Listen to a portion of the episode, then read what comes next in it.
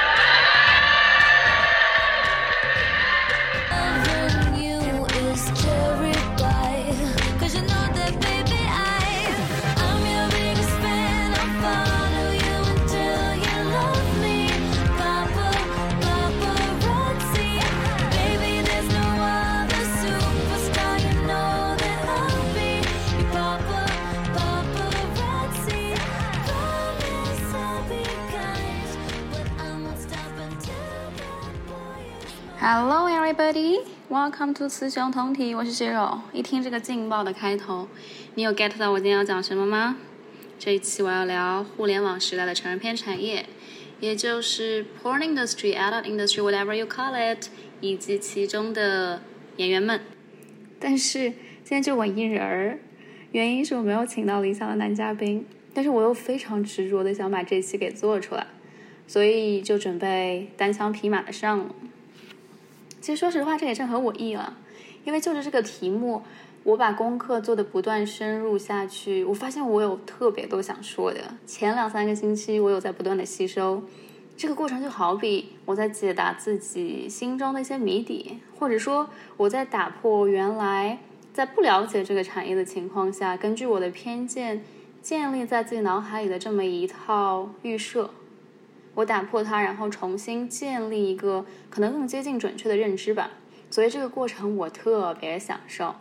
然后呢，我就想把我学习到的、我感受到的这些东西和过程给大家比较完整的还原出来。所以你接下来听到的这一期会是非常有个人特色、个人思考和个人表达的一期，而且我还添加了一些表演元素。毕竟我大学时代是校话剧团的，所以希望你可以认真听完并喜欢，然后欢迎踊跃的评论转发。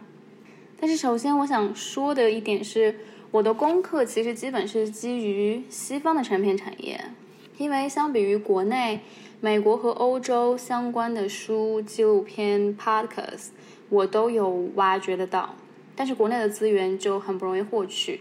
所以你听下来要觉得我说的内容非常的西方 oriented，我承认，但是我也没有办法。所以如果听众朋友里面有对国内成人片产业比较了解的，我非常欢迎你可以跟我分享你的资源，我很想了解。而且后续如果我了解的足够，我完全可以写一篇以中国成人片产业为中心的文章出来，一点问题没有。在开始之前呢，我还是想讲讲。为什么想做互联网？想做成人片？想做这一期？我个人是不喜欢编程，但是我很喜欢从社会科学或者心理学的角度来研究互联网对人类社会不同方面的影响。比如说，社交媒体是如何造就了特朗普的成功传说？无运动领袖的黄马甲们又怎么通过互联网聚集在了巴黎的街头，引发了那场社会运动？互联网上的网络霸凌、键盘侠又是怎么产生的？他们都是什么心态？等等。但是我刚刚举到的这些例子，其实有大把的学者在讨论、在研究。我在八正也上过不少这方面的课，我觉得特别 fascinating。但是 porn 呢，就是成人片呢，以及那个圈子里面的人们呢？我们整天在看他们、消费他们，但似乎我们给予他们的关注很少。就比如我天天看片，但是我叫得出来的几个成人片演员的名字也没有多少。他们生活的好吗？我也不知道。我的感觉就是，我们明明生活在一个世界里面，但是我们所谓的正常的主流的生活，在是水面之上，在屏幕之前。他们的生活在屏幕之后，在某座墙的背后。反正我就带着这些疑问，想来做这么一期。我很好奇，屏幕之后会是什么。But，但是，我刚刚说的这一大段呢，是我非常真诚，但是又很假正经的理由。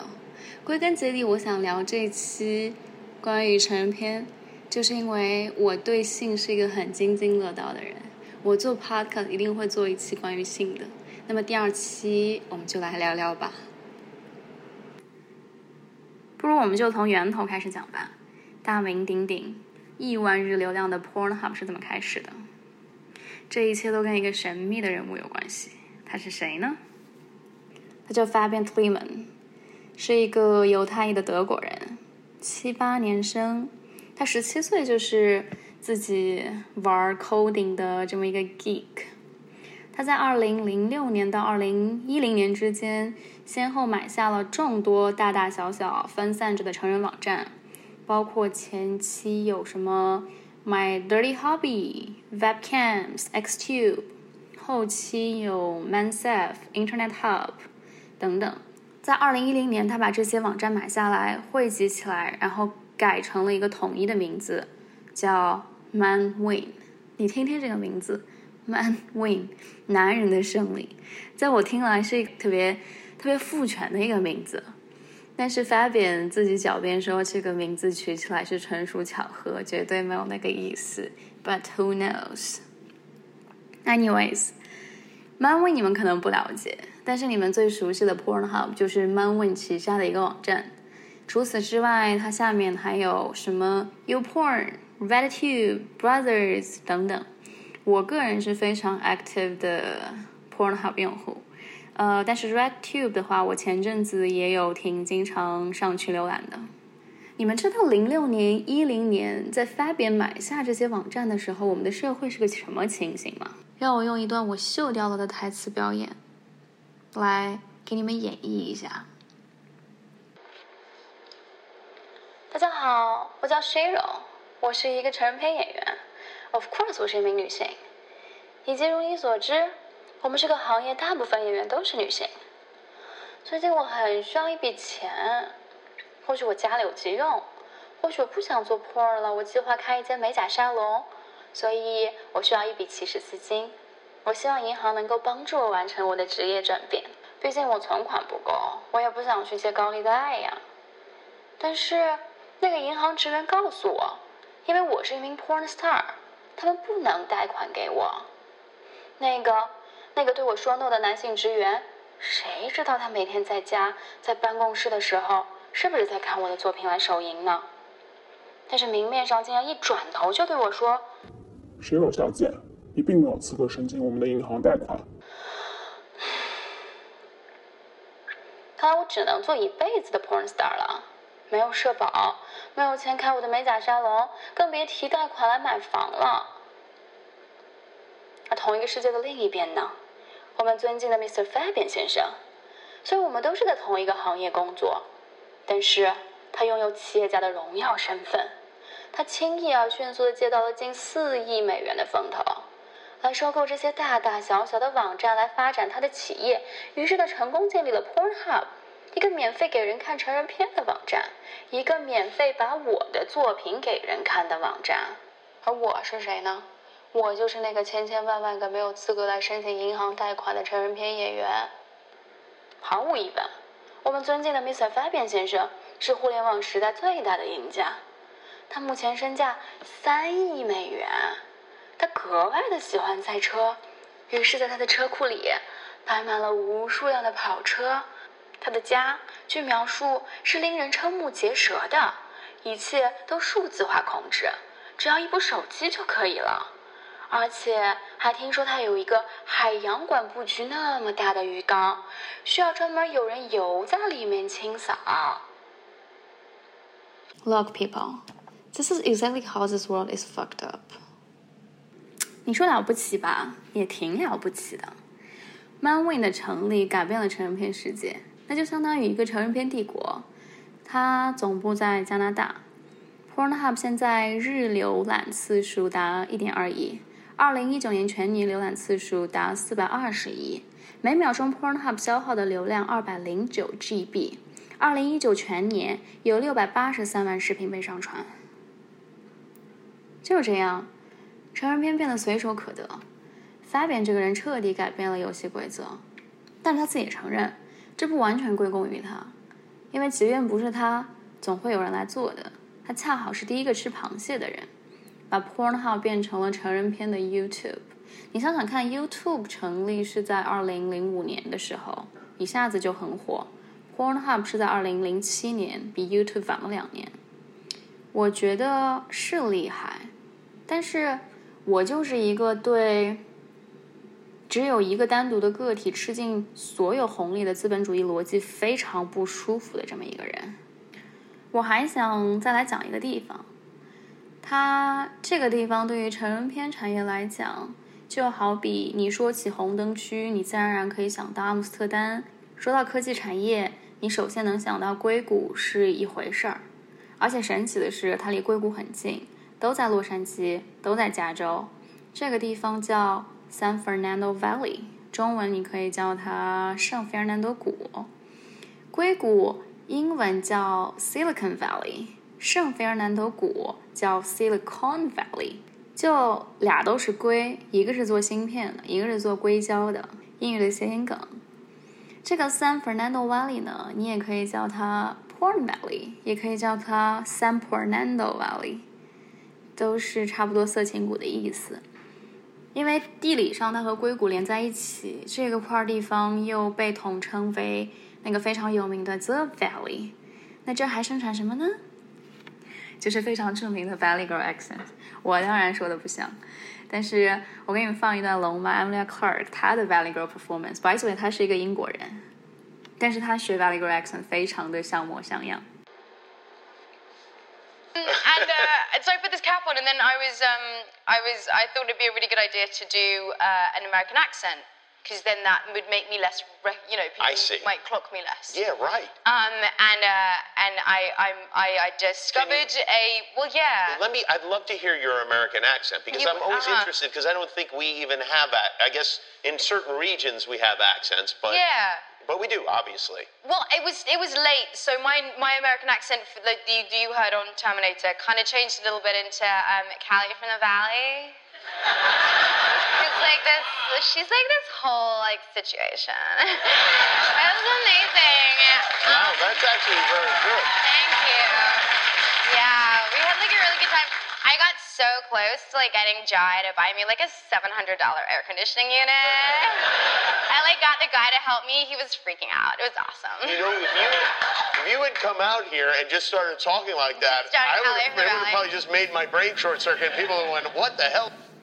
收，对，就是这块 San Fernando Valley，在上个世纪七十年代的时候，它变成了成人片电影制作的先锋和中心地带。它一度制造过美国百分之九十以上的成人片内容，现在差不多是三分之二吧。很多规模很大、名气很大的 studio 都在这里。成人片这个产业在美国一直有做的挺大的。用户量也是全球第一，但是在过去的时候，在互联网之前，它一直比较的地下，比较 underground，而且收价又很高，overprice 的这么一个产业。但是互联网的到来，游戏规则就变了，一个是高收价直接变免费，二是它开始渐渐浮出地下。迅速进入大众视野。你只要手机端、电脑端 Pornhub URL 一输入，高潮即可拥有。在互联网之前呢，看片就主要是 VCD。在互联网的早期是图片，那个时候网速还没现在这么快。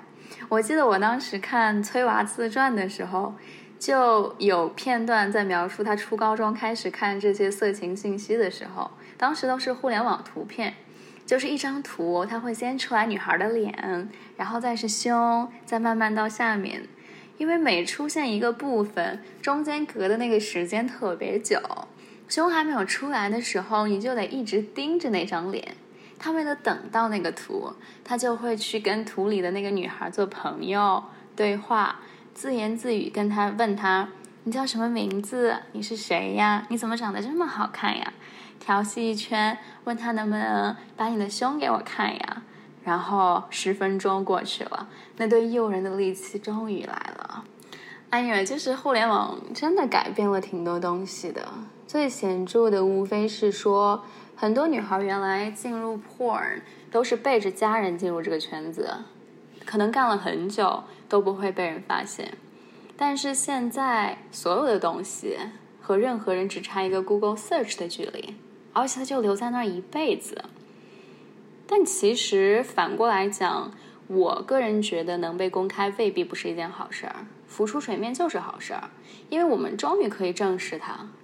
现在成人片对任何人都 available，甚至这是一个 everyone could be a porn star as long as you want it 的这么一个时代，我们才逐渐的对它脱敏，没有那么羞答答、难以启齿。互联网是在推动我们接受事物的一个边界。原来我们会画很多的圈圈，说这个是非常 secret 的，但是现在大家都慢慢觉得 OK，可以拿出来讨论，去去正视它。我觉得这是个好事儿。还有一个很好的结果是，虽然现在暴力和侵犯 （violence 和 abuse） 在成人片镜头里也常常出现，但是据成人片圈内的人讲，在互联网之前的成人片制作其实更暴力。一些恶行在社交媒体的时代不再是隐形的，它随时可以被人看见，因为每个人都可以在社交媒体上说话。现在的 porn star 在推特上、在 ins 上都非常的活跃，粉丝会随时给予他们很多的关注、爱、支持。当然，双刃剑的效果也是有的，因为从另一方面来讲，如果他们做错了什么事儿，或甚至这可能只是一个误会。他们会被网络暴力的可能性是非常大的，就像 Mia Khalifa，黎巴嫩裔的那个美国 porn star 前 porn star，他当时拍了一部戴着穆斯林头巾的那么一个片子，争议特别大，那个视频病毒传播，他都受到了 ISIS 的死亡威胁，然后这事儿迫使他立马退圈儿。他隐居了差不多五年，对他心理各种影响挺大的。不过现在他在丹麦结婚了，生活还挺好的。免费的互联网成人片对我们作为观众影响其实也挺大的。我觉得最最直接的就是每个人看片的数量是 火箭上升。但这件事其实毒害也挺大的，就是。我感觉我们没有性幻想和性想象力了，没有 fantasy 了，你不觉得吗？这事儿特别 sad。所谓现代人性爱习惯，我觉得很大的一个构成就是 Pornhub 滋味，导致不看片儿，男的没法硬，女的就没法湿。我真的不夸张，我自己是有切身经验的。就我看片儿的时候，我湿起来其实比我实际做爱湿起来要又快又多。对男性的勃起障碍其实是更常见，因为如果你搜 “porn” 这个词在 Google 上面，它立马出来的连着的关键词是 “erection dysfunction”，就是勃起障碍。网上做成人片和勃起障碍医学研究的也特别多。我印象里面特别深的一个采访，是一个成人片导演，他描述他有一次在拍 gangbang 场面。Gangbang 就是通常是一个女演员会跟七八九十个男演员的戏，就我挺喜欢这个 category 的。我看过最多的是一个女的和十九个男的。Anyway，就是他在拍这段 gangbang 戏的时候，这些男演员都没办法硬起来，然后他们就中途停止拍摄，各自掏出手机，打开 Pornhub。过了几分钟，Here we go，dicks are up，get back to work。真的不是女演员的问题，就是单纯的不看片硬不起来。现代人性爱习惯二，可能手淫特别多，都不怎么做爱和约炮了。然后很多人就会拿美国 teen mom 青少年妈妈数量下降这事儿来举例，来论证 teen mom 这事儿在美国一直挺严重的，就是指十五岁到十九岁之间已经做了妈妈的女孩，而且一般都是未婚、意外怀孕导致。但我后来查了一下，这个数字近二十年都是下降趋势，而且互联网 A 片时代前后下降值都是差不多的，所以我觉得这可能跟 A 片没什么关系。但是我也没有查到说，呃，Pornhub 的出现怎么个影响就现代人的性爱次数。反正就我个人来讲，自打我成为 Pornhub 的用户，我自慰次数是急剧上升，但是约炮次数也没少。这大概就是 Pornhub 和 Tinder 这两样东西在我身上同时发生作用的结果。但刚刚说到的 sexual fantasy 那个点，我想再返回去，这其实是个很有意思的事儿，因为互联网的出现带动了成人片产业当中一个新的业务组成部分的发展，它就是定制公司。那这个定制公司是怎么回事儿呢？就是互联网成人片。尤其是免费 porn 来了以后，很多传统型的拍 VCD 的成人片导演，被做互联网成人片的人给挤出去了。因为现在没人看 VCD 了，VCD 和互联网的拍摄风格、手法、投放渠道、资金来源等等都是很不一样的。不是所有的传统型的导演都能迅速转型成功，而且互联网成人片本身刚开放的时候就一下子涌进了特别多的人，还挺饱和的一个状态。所以，一些传统型的导演就在寻求其他的路子，去做了成片定制。这是很我们时代特色的东西，因为互联网本身就提供了一个定制化的空间。只要你有钱，你可以轻松联系到任何人去定制你想要的任何东西。你想想，现在连总统选举、社会运动这些你都能定制，而且看片的观众是有定制需求的，因为观众是有性幻想。一些片子，一般的片子可能无法满足他，他自己又不专业搞拍摄，他就可以雇人去拍，让他最有欲望的那些场景反复享受。市场是只要有需求，供应就会来得很快，所以成人片定制这个 niche 就有了。我听过一些采访，是一个定制公司的两个制片人，basically 就是客户会带着自己脑海中的故事和性幻想 fantasy，邮件、打电话找到他们。把故事内容发给他们，他们会根据要求完成拍摄，最后发送给客户，这么一个过程。他们做这个已经有一些年头了，总以为已经拍过、看过、听过各种各样奇奇怪怪的 fantasy，没有什么已经会让他们再惊讶了。但是特别打脸的是，一般下一个来的请求还是会让人特别意想不到。他们通常是不会跟客户去追问这些想法背后的故事是什么，但是有很多，因为特别有意思，你就会忍不住去猜。比如他们提到过一个他们曾经拍摄过的场景，我印象也特别深刻，是厨房里有一只苍蝇，一个穿着吊带的中年女人在厨房里面不停的打苍蝇，她打不死它，但是一直在追着那只苍蝇打。That's it。没有性爱镜头，没有裸露镜头，就是一个女人穿着吊带裙在厨房里打苍蝇。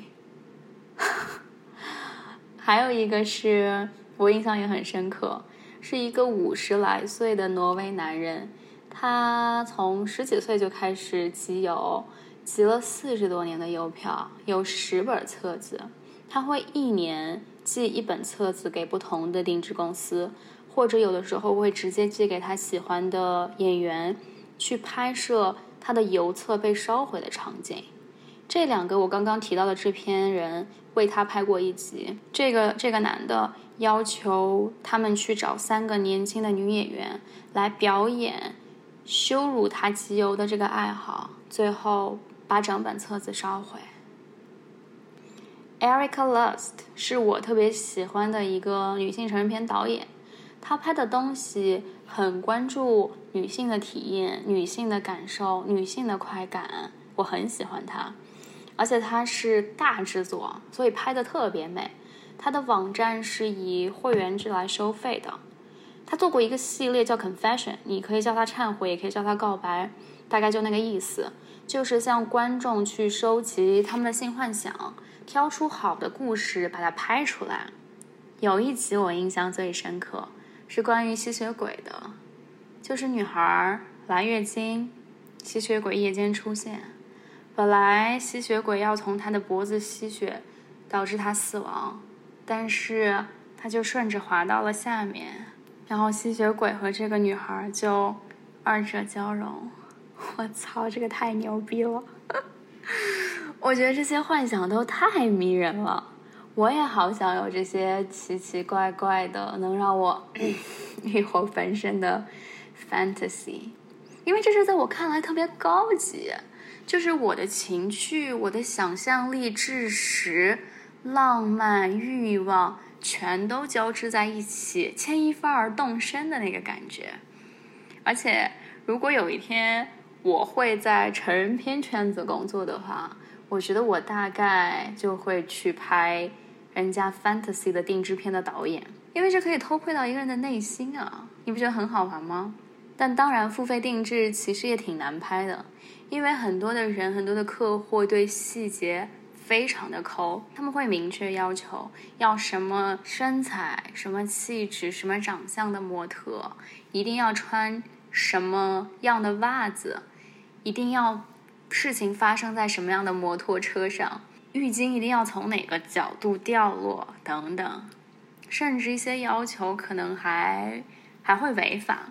比如说，有一次他们被要求去拍在一辆特别明确的、明确外观的货车上发生车震，最后把这辆车给炸毁，特别野。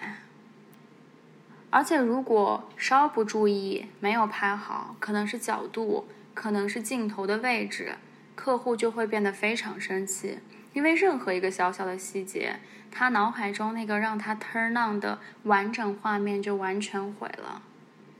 所以，这个其中沟通很重要。但是我还是觉得特别有意思。我好想训练自己有这种 fantasy。我觉得得少看点片子，多多探索一下自己的脑部空间。接下来，我我想讲讲很多的女生是怎么进入到 porn 的吧。这条线捋起来也非常的有意思。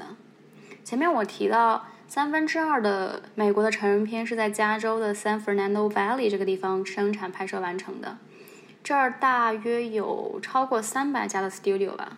剩下的三分之一基本是集中在佛罗里达的迈阿密，当然零星的，比如说拉斯维加斯、德州，还有其他地方也有一些，但主要的就是在加州和佛州。了解美国地图的朋友知道，加州在西海岸，佛州在东海岸。全美各地的女孩会通过不同的了解途径接受到这些信息，然后只身就去了加州或者佛州，进入圈子。很常见的一个情况是，一个十八岁到二十二岁的女孩，她高中或者大学毕业，在互联网上刻意或者是意外看到了成人片演员招募的广告，他又有想法去离开自己长大的这个环境，因为可能很难有其他的选项和途径让你离开，尤其是如果你出生在中部的一些州，你的家人世世代代都生活在这个地方，出生、上学、结婚、再生育。一个一个这么轮回，那么一份非常意外的机会给你，给你提供机票、住宿和工作机会，那这样的广告对他们来说是非常吸引人的。所以呢，这些女孩就会从不同的州、不同的城市，在基本不告诉家人的情况下，只身就飞去了迈阿密或者 San Fernando Valley。他们会住进集体宿舍，和一帮同样远道而来的女孩子住在一起。签约、拍片，然后走上了这条道路。他们真的都很年轻，都十八岁到二十二岁左右，因为这个年纪是最吃香的。他们当然都希望自己能够做出一番事业来，最后在 San Fernando Valley 成为一个圈内的大明星。有的人来的时候一点经验都没有，凭空就来了；有的人其实是自己从 college 开始做过一阵子的 cam girl，就是色情主播，有一些经验了，希望能够通过拍片。签约公司，让更多的人知道自己，尽快出名，然后把这些观众和粉丝引流到自己的直播间去做自己的 cam girl，这样一个目的。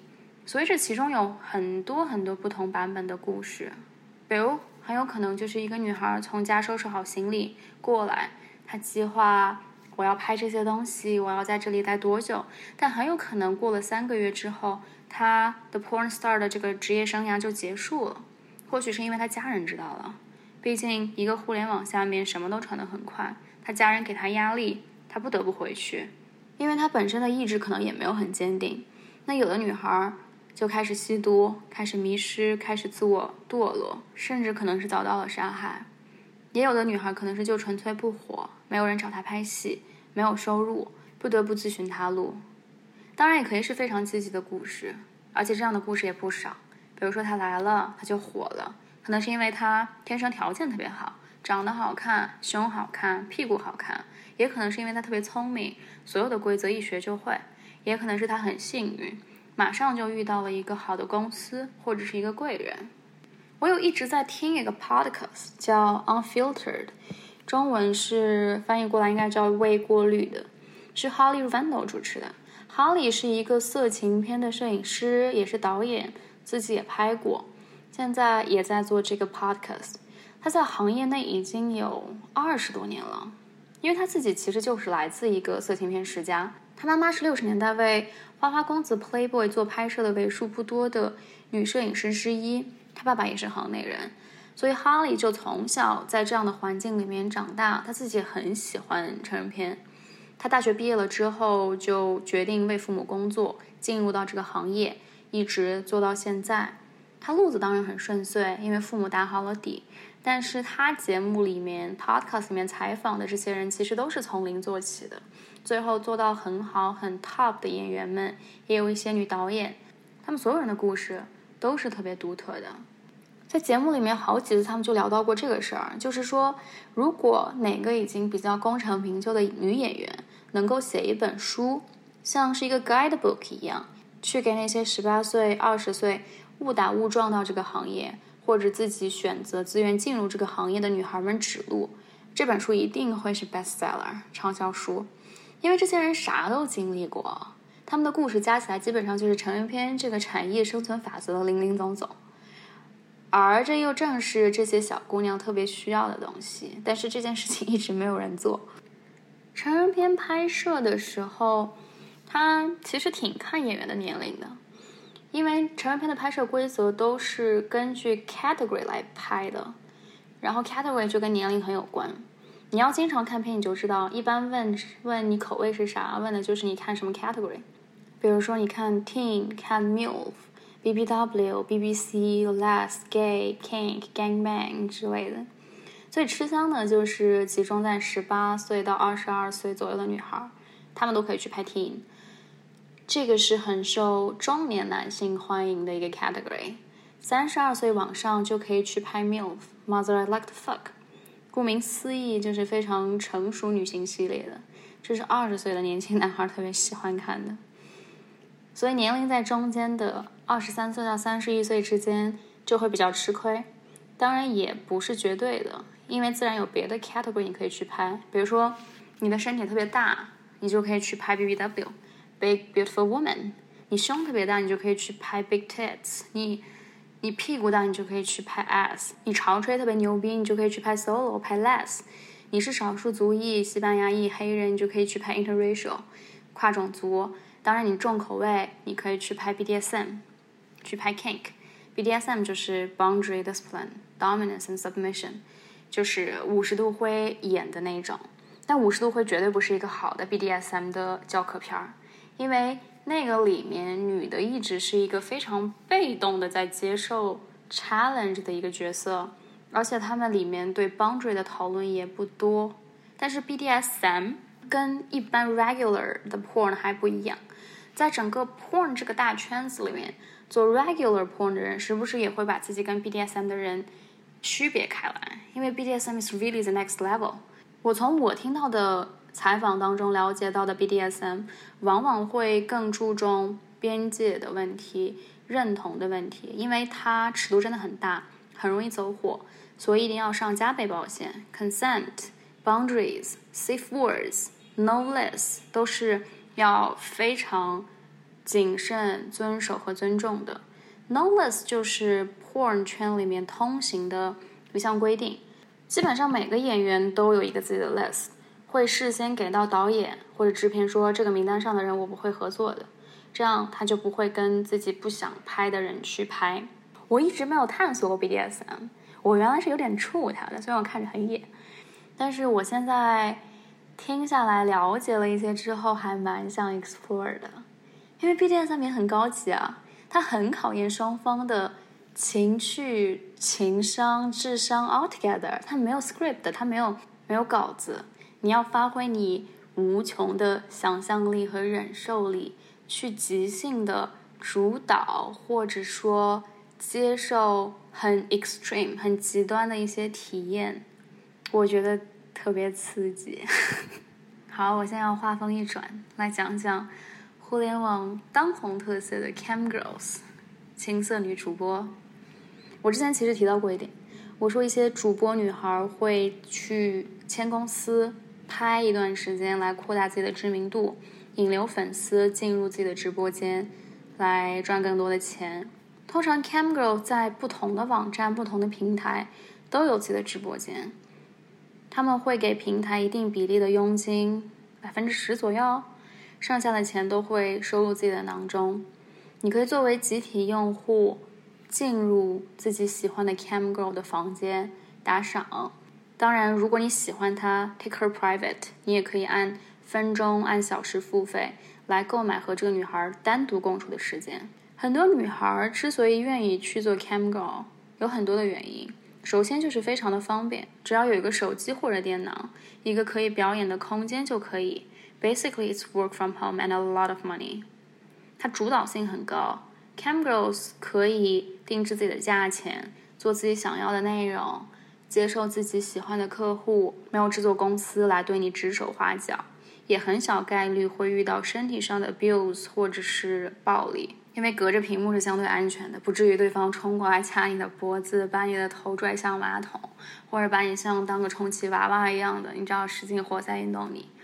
所以整体就很理想，而且如果你做好了，知名度还可以，你收入可以真的很不错。日均的话可以赚一千到四千刀，月一个月下来就是三万刀到十二万左右。但是我 看下来，我也不觉得特别轻松。我直观的感觉就是累。比如在直播间，有任何一个人进来的时候，这个女孩就得停下来问好，谁给你打赏，不管钱是多少，你得不停的说谢谢。而且你知道，很多人的用户名是特别难念的，特别傻逼的。就比如说，用户七九五八二四七六二。试想，你今天直播间里面有二十个这样的人，然后你就得不停的重复，Hello, welcome to my room. Hello, welcome to my room. I'm Jessica. Nice to meet you. Hello, hi, sweetheart. Welcome to my room. My name is Jessica. So nice to meet you. ID 79 58 24 762. What would you like me to do today? Oh gosh, just leave me alone. This is horrible，就是反正就是一副一直讨好人的姿态，因为人家要给你钱，所以我我觉得精神上很耗人的一件事情。当然他们可能不这么觉得吧。 前两天很有意思，我在跟我一个 date 聊天，我就问他说：“我说男生为什么会愿意去直播间啊？”他回了我一段，我觉得还有还挺有用的。我用中文转述一下，他大概差不多是说，一个男的要是丑、老、油腻的那种 type，比如说光头啊、肥胖症啊，或者性格有缺陷啊、特别自卑，他可能真的没有女孩子喜欢，也没有女孩子愿意跟他睡觉，所以他会去找 hooker 解决性欲的问题，会找 cam girl 解决心理需求，因为这些都是买得到的服务。但是女孩再怎么样，就算你再老再丑，还是有男人会想睡你。这其中匹配和竞争的机制，以及男女性欲的对比是不一样的。我我挺同意他这个说法的，但是我不觉得我作为一个女孩，我的性欲就比男的弱。我看过一集纪录片，讲的是澳大利亚男孩 Tom 和住在洛杉矶的 Cam Girl Alice 的故事。Tom 呢，他住在墨尔本，干着一份很普通、很 average 的工作。领着一份很固定也很 average 的薪水，他有点超重，长相也一般，很 nerdy，很害羞，不太自信。他在 Cam Girl 的网络世界里面，试图在寻找他日常生活中没有过的一份关系。他和 Alice 认识有四年，聊了四年的天，花了很多钱在他身上。他们会非常频繁的固定连线，当然有性的部分了。Alice 会给他表演，让他高潮，同时他们聊天也很亲密。我甚至有好几次听到他们隔着屏幕对彼此说 "I love you"。But behind that，这仍然是个金钱的交易。而且我最 超出我理解的部分是，Alice 其实结婚了，就是她老她在跟 Tom 直播的时候，Alice 的老公就经常坐在旁边，大部分时间她是在干自己的事情。但有的时候他也会坐过来加入 Tom 和 Alice 的聊天。我非常理解多人关系，但不太理解这种形式的。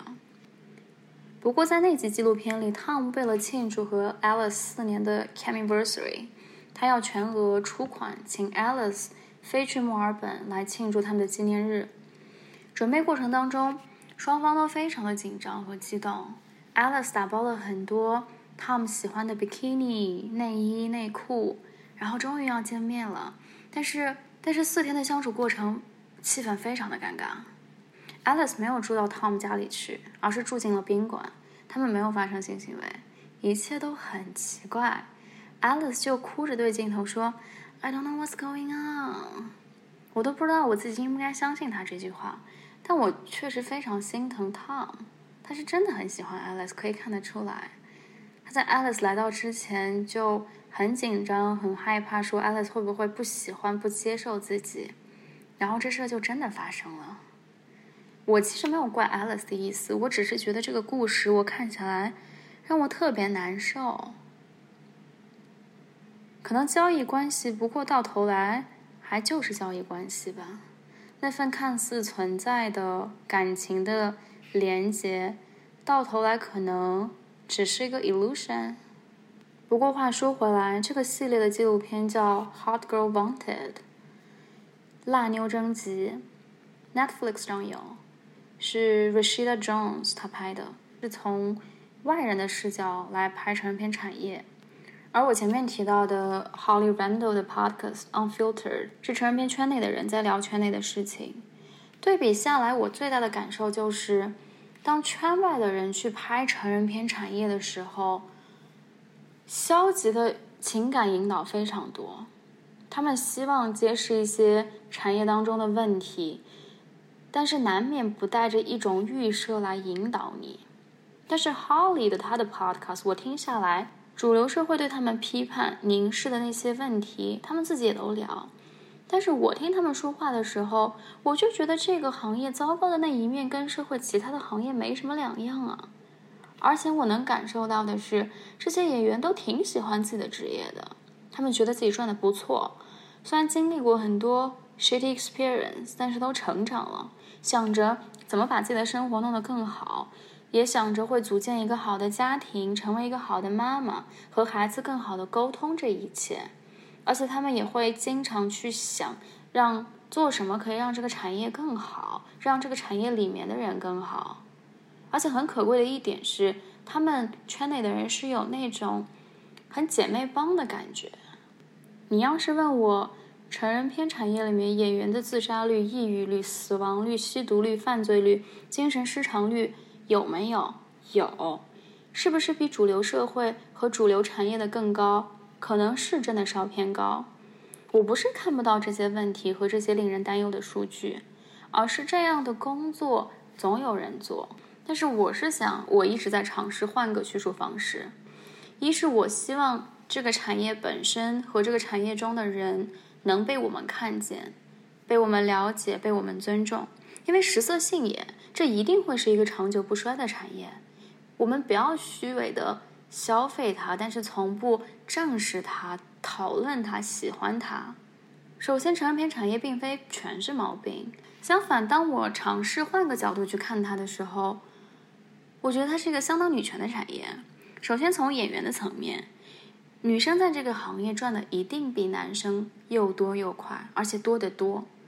说到这儿，我觉得应该有不少人要跟我辩论 sex object 这个问题，就说女性仍旧是男性的 sex object，所以色情片行业的女性当然赚得多，在里面工作的人很多。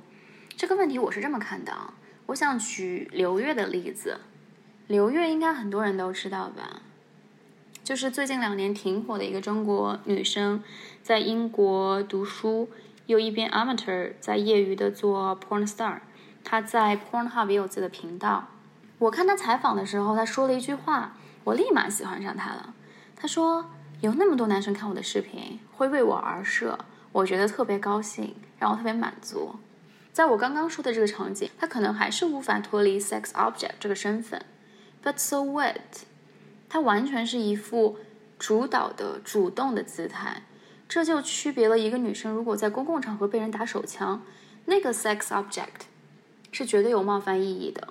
在公共场合被打手枪的那个女生是一个受害者的姿态，但是刘月这个 case，她多自信啊，她多富有性力量啊，我觉得这是个好事儿啊。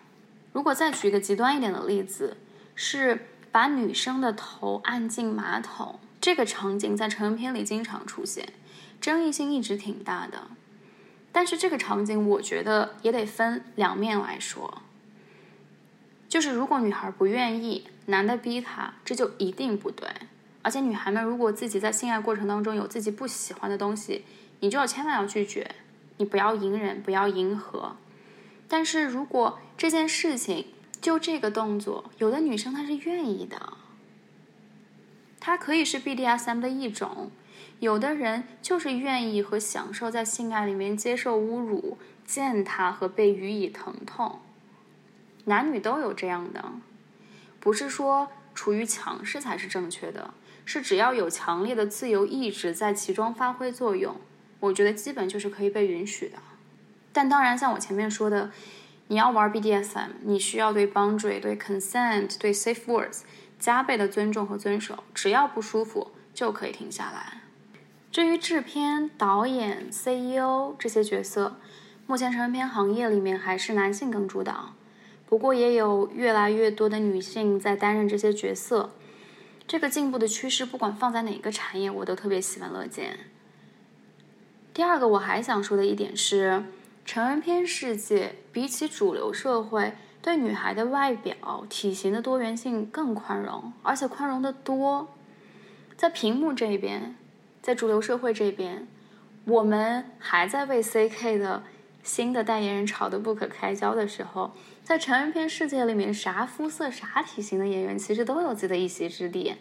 腿细不细不要紧，pussy 粉不粉不要紧，萝卜青菜各有所爱。我们在大荧幕广告屏上。接受不了 Jerry Jones 的时候，她这个肤色、长相、体型和做了性别转换手术的女孩，在色情片的世界里，有大把愿意看她脱衣服、看她表演的观众和粉丝。而且这个 category 还有个特别直接、特别好听的名字，我提过很多遍，就是 Big Beautiful Woman BBW。我顺嘴一说啊，Jerry Jones 真的很美。如果有一些人是被辣到了，那就辣对了，下次可能就不会这么辣了。还有个有意思的事儿是，Adult Industry 有他们自己的奥斯卡。我知道的和看过的有两个，但可能不止。一个是 Pornhub 的 Annual Awards，在 Pornhub 网站上就可以看到，YouTube 上是打了码的。另外是 AVN 的 Annual Awards，AVA 是讲色情行业的美国杂志 AVN 之于成人片，就好比 Billboard 之于唱片的关系。这俩晚会都跟奥斯卡很像，先有个红毯，有主持人，有表演，of course 各类奖项，而且他们奖项很好笑，比如说最佳蕾丝片演员、最佳 gay 片演员、最佳男女片演员。男女片他们不叫 boy girls，他们叫 DP，我猜全称是 dick penetration 吧。还有还有最佳 big tits、big butts、BBW，最佳潮吹 squirting。Etc.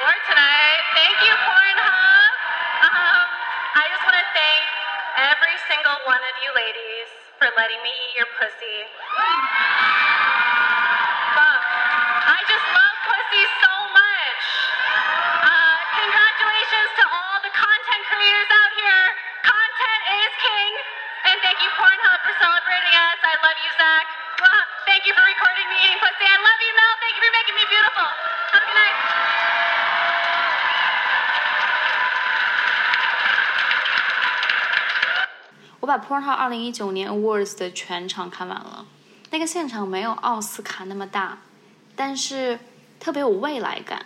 不管是灯光还是舞台美术营造的效果，演员当然穿的都非常的华丽正式，但是能有多露就多露，因为有要求是不能全露的，不然我估计这帮人裸着就上来了。反正他们穿的能有多奇特就有多奇特，绝对不是奥斯卡那种 elegant style 的，更像是 Met Gala 那种奇幻、大胆、先锋、欲望。语言语言的话，整场下来也都是啊，fuck me，I love big dicks 那种风格的。我看我就看着特神奇，我特别神往，但我同时又难免觉得他们和我们。两个世界距离还真的挺大的，会让我有点 sad。至于成人片这个行业的未来，Holly Randall 他的 podcast 里面他们聊到的时候，就比较认同一个说法，是说未来会是演员个人制作的全盛时代。互联网前后这个变化趋势其实已经很明显了。你想想看，在互联网之前都是大影棚、大厂的时代，很少有演员是独干的。现在当然，大型 studio 也很多，很多的女孩会和这些 studio 签约，听人听他们指挥，因为利用这些公司已有的资源出名是很快的。但同时，cam girl 这个时代特色已经非常明显了，这个我们前面讨论过了。但是未来呢，很有可能就是全面的个人制作时代，因为 cam girl 只要粉丝多，钱赚的是很快的，这样就有资金来。雇影棚、雇摄影师、雇剪辑、雇市场推销，然后打造自己的品牌和自己的内容。这么一想，这个行业的未来趋势还是很积极的，我喜欢。可回到现实里讲，依旧很 sad。尤其是 porn 做了几年，想出来干点别的，对他们来说依旧是困难的，因为他们还是不被屏幕外面的世界认可。我看了一个特别心碎的故事，有个男演员叫 Del Bone。他做了几年的 porn，然后不是很想做了，他想去做点别的，他就停下来，报了个学校，考了一个护士证，去做了几年的护士。这本身是个非常积极的故事，但是有一天，医院的 HR 把他叫过去，对他说：“我们建议你还是不要继续了，因为如果有一天任何一个女的要告你，即便你可能什么都没有做，但是他一定会赢的。”就单凭你 X porn star 的这个身份，对方的律师会在法庭上毁掉你。他就很万念俱灰，上课、考证这么多年的努力，就这么灰飞烟灭了。然后他开始酗酒，他不知道自己还能干什么。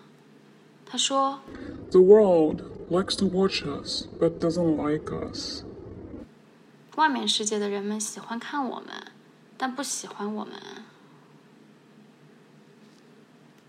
今天就到这儿吧。我讲的特别爽，我希望你听的也很爽，以及多了一份对屏幕那头的成人片这个行业里的人们，他们生活的模样和状态的了解，这就够了。下期见。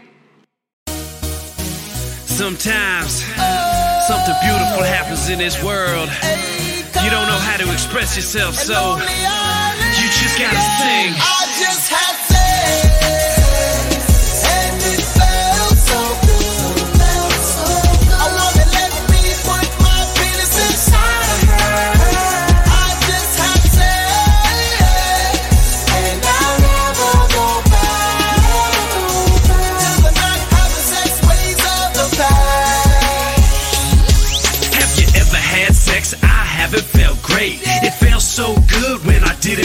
It penis. A girl let me do it. It literally just happened. Having sex can make a nice man out the meanest. Never guess where I just came from. I had sex. If I had to describe the feeling, it was the best. When I had the sex, man, my penis felt great. And I called my parents right after I was done. Oh, hey, didn't see you there. Guess what I just did? Had sex, undressed, saw her boobies and the rest. Was sure nice of her to let you do that thing. Nicer than any girl ever. Now sing. I just had sex,